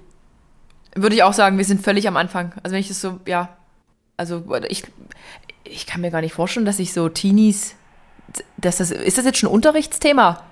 Ist das so Thema? Wird das jetzt mittlerweile thematisiert, verschiedene Vulven? Also es gibt, also ne, das überhaupt, wie sieht die Klitoris aus und sowas. Ne? Also wir hatten ja in der, in der, in der ganzen, ähm, in den ganzen letzten Jahrzehnten ging es ja immer mehr um Funktion. Also ne, was der Mann braucht eine Erektion, genau. so Schwellkörper. Die Frau muss fruchtbar Ja. sein. Also hier sind Eierstöcke, hier Ja. ist der Zyklus. Dass die Frau irgendwie auch einen Orgasmus haben kann, darf, soll, puh, so, das war ja nie irgendwie wirklich wichtig. Und das ändert sich gerade eben alles. Und die Aufklärung in der Schule ist schon viel, viel besser geworden als, als früher ähm, und wird auch immer noch besser. Und da sind wir ja auch gerade dabei, einfach das eben wirklich. Ähm, also Pornografie ist ja eine von vielen Möglichkeiten, aber eben beileibe nicht Ja. die einzige. Und, und wir sollten ja äh, die Kinder nicht, nicht durch Pornos aufklären lassen, weil das einfach führt Um nachher- Gottes Willen, um Gottes Willen. also, dass wir mehr lernen, Andersartigkeit zu, zu respektieren und zu lieben. Und Ja. ich finde immer so ein, so ein Beispiel immer super schön, wenn du sagst, so die Normalität ist so der Strom, wenn du so einen, so einen Fluss hast, ne? dann ist es in der Mitte und da Mhm. rasen diese Wassertropfen so nach vorne, ne? weil die alle so, und dann sind es so andere Leute, die so ein bisschen am Rand der Gesellschaft sind, die hängen so ganz lässig mit einer Hand an so einem Schilf und gucken sich so an, wie in der Mitte die Leute am Rennen sind und die ganzen Wassertropfen in der Mitte kriegen ja gar nicht mit, wie schön es am Ufer ist und wie schön das ist, vielleicht sich da irgendwie mal kurz zu verweilen. Und derjenige, der so ein bisschen außerhalb dieser Norm ist, der kann selber entscheiden, hey, ich lass mal los und lass mich kurz ein bisschen mittreiben und dann nehme ich den nächsten ähm, Halm wieder und halte mich da fest. Also ein bisschen mehr in die Langsamkeit, ein bisschen mehr auf, ich akzeptiere mich so, wie ich bin. Was bleibt uns auch anderes übrig? Oder ich muss ständig irgendeine Norm erfüllen, ne? sowohl bei Geschlechtsteilen Mhm. Ja, wie auch bei Körper, wie auch Ja. bei Sexualität. Und das ist, das macht häufig mehr Druck als, ähm, also ich möchte ganz herzlich einladen, vielleicht doch einen anderen Weg zu probieren dann. ja, aber ich, ich stelle mir es bei Männern sogar noch schwieriger vor, diese, diese ganze Penisgrößenproblematik. Auch oder oder überhaupt, es ist ja auch Es muss doch normal, dass ein Penis Druck irgendwie gekrümmt ist oder dass eine ausüben. Vorhaut ein bisschen länger Ja. ist oder das einfach ne, das ist ja, das ist so variationsreich und da haben Männer auch Mhm. einen massiven Druck mit Standfestigkeit, Größe. Ähm, Ja. Das ist bei Frauen ja genauso, dass Frauen irgendwie permanent zum Orgasmus kommen müssen oder ne, also überhaupt, dass eine externe Stimulation mit dabei ist, ist ja zumindest schon mal gut, weil das auch mit Porno gezeigt wird. Man darf das, so, das hat ja auch wieder Mhm. seine Vorteile. Aber ähm, es lohnt sich. Also ich sage das so ähnlich wie meine Mutter, die, die, die, war ja Frauenärztin und die hat immer gesagt, wenn es nicht so Ja. viele Pornos geben würde, dann hätten wir eine ganz variationsreiche, wundervolle Sexualität, die ganz individuell wäre. Wenn ja, ja, Und ja, die kann man auch nutzen, ne? aber es ist eben auch nur ein Style. Es ist eine bestimmte Art und Weise. Da ist die Erotik gar nicht so mit da drin, dass diese Erregungsphase Mhm. Nee. gar nicht so mit drin. Da ist, ich bin nicht verantwortlich für den anderen, sondern ne, das ist so, ich habe sehr, sehr schnelle Bilder, ich habe eine sehr hohe Reizfrequenz, ich kann immer wieder Mhm. neue weiterticken. Ich bin, ähm, also das, das, das kann auch durchaus dazu führen, dass man nachher wirklich Schwierigkeiten hat, einfach wieder mehr auf Berührung und den Körper zu spüren, weil man einfach sehr, sehr funktional nur auf visuelle und auditive Mhm. Das ist so wichtig eigentlich. So wichtig und es war mir aber nie so klar. Also muss ich wirklich sagen, so se- selbst ich lerne mit meinen 36 Jahren immer noch irgendwie jetzt neu Das dazu. ist doch schön. Ist, Wir lernen ist, immer. Ist, ist, Immer, halt, ja. ist halt so. Daher auch nochmal an alle die, die jetzt noch die 30 sind und Jungfrau sind, das ist nichts Schlimmes. Es ist nichts Schlimmes, oder? Nee, gar nicht. Kommen, kommen, auch so, kommen auch solche Leute zu dir und wollen sich beraten lassen? Ja, also diese Ab- Absolute Beginner, ne? Dass die, die, die Ja. noch keinen Kuss oder noch keine Sexualität gehabt haben. Aber also, wir haben ja alle eine Bindungssehnsucht und eine, eine Sehnsucht nach, nach jemandem anderen. Und das ist Ja. auch ein ganz wichtiger Punkt. Dass es, da, man ist nicht, also ich finde, das Wichtigste überhaupt ist, du bist nicht alleine. Egal, ob du Vaginismus Richtig. hast, ob du Scheidenkrampf hast, ob du keine Penetration magst, ob du äh, mit was auch immer, äh, mit welchen Sorgen du auch Mhm. immer durch die Welt läufst, du bist nicht alleine. Und es lohnt sich, so zu gucken, hey, wie gehen andere damit um? Vielleicht doch ein bisschen mich sich zu trauen, zu kommunizieren oder dann eben auch Wo- wo sucht man sich Weg. Hilfe? Also notfalls ansonsten Therapeutischer Weg. Therape also wenn man merkt, dass also so gucken, wer einem gut gesonnen ist. Also wenn man sich mit Mhm. Geschwistern gut versteht, kann man darüber sprechen. Wenn man tolle Freunde hat, kann man da versuchen zu sagen, du, ich habe Mhm. ich hab Sackangst gerade, ich habe Achselschweiß ohne Ende. Ich habe die letzten zwei Nächte nicht so gut geschlafen, aber ich würde ganz gerne mal über ein Thema sprechen, was mich total beschäftigt. Und das schafft Mhm. eine ganz andere Intimität und Nähe. Und dieses Eigentlich ist es viel cooler, wenn man drüber spricht, wenn man offen Ja. drüber spricht. Meine Güte, also wenn mir jetzt ein Freund erzählen würde, er hätte noch nie eine, eine, eine Sexualpartnerin gehabt, das wäre für mich völlig egal. Also ich das würde sagen, am hey, Menschen ja nichts. Pro ja, Ja, eben, pro, probier's doch aus und du kannst auch nichts falsch machen und die Frau, die dich jetzt dann dafür irgendwie verurteilt, dass du, keine Ahnung, Fehler machst, egal. Und deshalb wäre es doch so toll, wenn wir lernen, so Egal. ein bisschen, also einmal zu wissen, wir sind nicht alleine mit all den Gefühlen, die wir haben und all Ja. den Sorgen, die wir haben. Und dann eben zu versuchen, hey, wir können das alles gerade nutzen, um ein bisschen mehr in Kontakt zu gehen. Weil wenn wir schon uns nicht so treffen können und nicht eben in die Bar oder ins Restaurant gehen können, wir können anders Kontakt aufnehmen. Und ein gutes Gespräch oder ne, so, so ne, mit, mit, mit Freunden sich so sich selbst anzuschauen, zu sagen, so, hey, wer bin ich denn eigentlich, was möchte ich und den Mut zu haben, das auch mal zu äußern, das kann ganz toll bereichernd sein. Und wenn man merkt, du, ich habe da echt richtig Schwierigkeiten, dann ist es aber überhaupt kein Thema, mal zu einer Therapeutin zu gehen und mal zu, zu merken, so schlimm ist das gar nicht, wenn man da hingeht. nee, ist, ist es auch nicht, ist es nicht. Aber sag, wir haben gerade äh, über, über Orgasmen, hast du kurz gesprochen. Dieser vaginale Orgasmus, Ha. ist das ein Mythos? Äh, also, Ist das ein Mythos? Selbst Lexi hatte noch nie einen vaginalen Orgasmus und die, die hat ja eigentlich drauf. Ha, also Ähm, ja, da, wir können schon, ja, also ähm, das ist ein spannendes Thema Ja. generell. Grundsätzlich ist es so, dass, dass das haben wir so ein bisschen von, von Sigmund Freud von damals. Der hat sozusagen damals ähm, den vaginalen Orgasmus als einen reifen, erwachsenen Orgasmus deklariert und den anderen eben als unausgereift so. Das heißt, und es gibt so drei Viertel aller Frauen, so um die 75 Prozent, brauchen die externe Stimulation, um zum Orgasmus zu kommen. Das ist also völlig, Okay. völlig, völlig normal. Völlig Plus, normal. Ähm, dieser Mythos mit dem vaginalen Orgasmus an sich, also das ist, das ist so zweigeteilt, weil wenn wir uns angucken, wie die Klitoris aufgebaut ist, dann hab- haben wir ja diese Klitorisspitze, die auch eine Vorhaut hat, die sozusagen das Pendant ist zu der Eichel. Mhm. Ja. Und dann geht ihr nach hinten in den Innenraum und hat so zwei Schenkel, die um den Scheideneingang Mhm. so sich rum, und dann sind noch Schwellkörper dazwischen. So. Und ähm, diese, diese Klitoris-Schenkel, die können ja auch mit stimuliert werden. Und ob das jetzt ein, ob du jetzt durch Penetration zum Orgasmus kommst oder durch externe Stimulation der Klitorisspitze, ist das beides mal die Klitoris. Also es ist immer ein klitoraler Orgasmus. Es ist nur die Mhm, Frage, an welchem Ende drückst du rum. So, ne? Also ein Orgasmus Ja, ist ein ja. Orgasmus, egal wo du rubbelst, kann man so ganz plakativ sagen. Und äh, das Spannende Okay. ist eigentlich, dass bei den Klitoris-Schenkeln, die um den Scheideneingang sind, da, die mögen so mechanische Bewegungen nicht. Also wenn du diese, Mhm. diese, diese mechanischen Bewegungen mit rein raus hast, ne, wo der Mann so das Becken Ja. gar nicht so richtig bewegt, sondern so eine Vor-Rück-Bewegung hat, weil der Mann ja, Mhm. wenn der masturbiert, oft die Hand am Schwanz bewegt. So. Und Genau, dann das ist ja man genau auf, die gleiche auf. Bewegung, dass der Körper sich so vor und zurück bewegt. Und diese mechanische Bewegung finden Frauen gar nicht so spannend. Die finden langsame Bewegung mit Druck viel interessanter. Und wenn der Mann sein Becken anders bewegt und die Frau auch ihr Becken bewegt und dann eben über die Druckrezeptoren arbeitet, dann kannst du auch zum Orgasmus kommen durch die Penetration, weil du über die tiefen Rezeptoren arbeitest. Ähm, und dann geht das eben auch, dass du nicht die externe, äh, externe Stimulation brauchst. Aber das ist vom Prinzip her, ob du da Bock drauf hast oder nicht. Also das lohnt sich immer, das Becken mitzunehmen und ein bisschen langsamer und druckvoller was zu machen, gerade wenn es um, um die, die, die äh, Ja. geschlechtliche Vereinigung geht. Das kann ganz wunderbare Ergebnisse machen und kann bei der Erregung ganz massiv steigern, weil wenn du diese Klitoris siehst, wenn du die nicht nur oben stimulierst, sondern auch an den Schenkeln und dann noch angefasst wirst und dann noch irgendwie dir ins Ohr geraunt wird, wie toll du aussiehst oder wie toll du riechst, dann, dann, dann explodiert dein ganzer Körper, weil natürlich du einfach auf verschiedenen Ebenen äh, bespielt wirst und weil überall was feuert und dann kann das auch echt, echt, echt Mega machen. spannend. Mega spannend. Krass. Aber du gibst keinen Unterricht.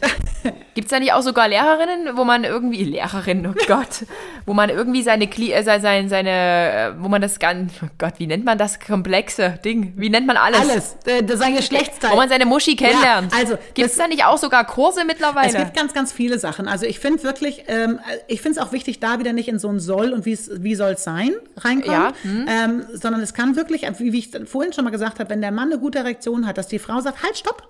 Beweg dich mal nicht. Ich habe mal Lust, mich zu bewegen, um mal zu gucken, was möchte Mhm. dann eigentlich meine Vagina? Also was möchte mein Geschlechtsteil und wo fühlt sich mit wohl? Und das kann man Mhm. eben auch durchaus mal probieren. Oder dass der Mann eben langsame Bewegungen macht und dann, wenn er eben drin ist, nochmal kurz einhält, weil dann nochmal so ein, so ein Restdruck nochmal da ist.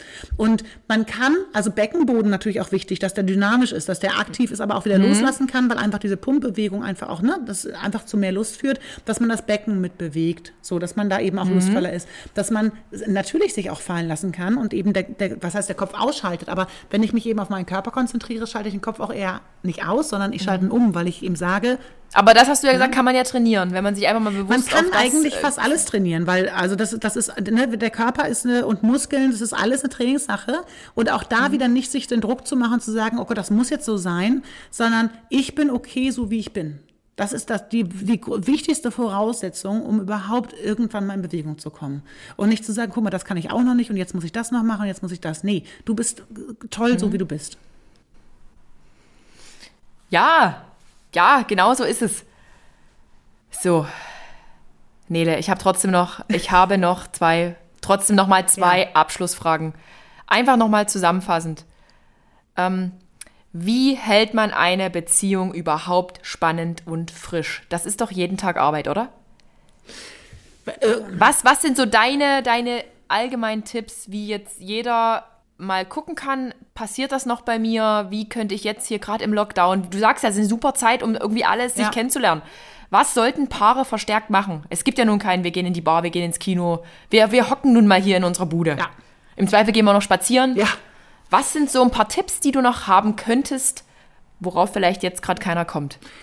Wenn jeder Tag gleich ist, was, wie, wie, wie Also bringen wir Spannung unterschiedlich. rein? Ja, es gibt ja Leute, die arbeiten jetzt viel mehr, ne? Andere, für andere ist es, ja. also das hat sich aber allen, das ist immer, finde ich, sehr, sehr schwierig, eine pauschale Antwort für alle zu geben, aber ich finde es generell wichtig, Ja.